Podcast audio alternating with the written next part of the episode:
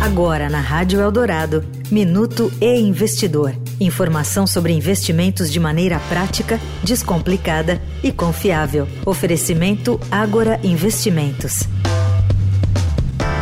Com o fim de ano, muitos trabalhadores já planejam o que fazer com o 13º salário. E pagar dívidas é a prioridade de muitos deles. Ângela Nunes, educadora em finanças pessoais da Associação Brasileira de Planejamento Financeiro, a Planejar, destaca que manter a calma é essencial no momento de gastar o 13º. A chave para organizar todos os custos é encontrar a melhor forma de otimizar o dinheiro. A recomendação é fazer uma lista com os débitos pendentes e selecionar os que oferecem mais risco ao bolso do devedor. Ou seja, é importante priorizar a dívida mais urgente, como aquela que possui bens como garantia em caso de inadimplência ou tem juros mais altos. Outra dica importante é tentar renegociar dívidas para quitá-las integralmente.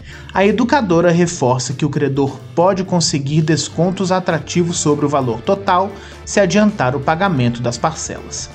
Eu sou Renato Vieira, editor do Investidor. Até a próxima. Você ouviu o Minuto e Investidor. Informação confiável para investir bem. Oferecimento Agora Investimentos.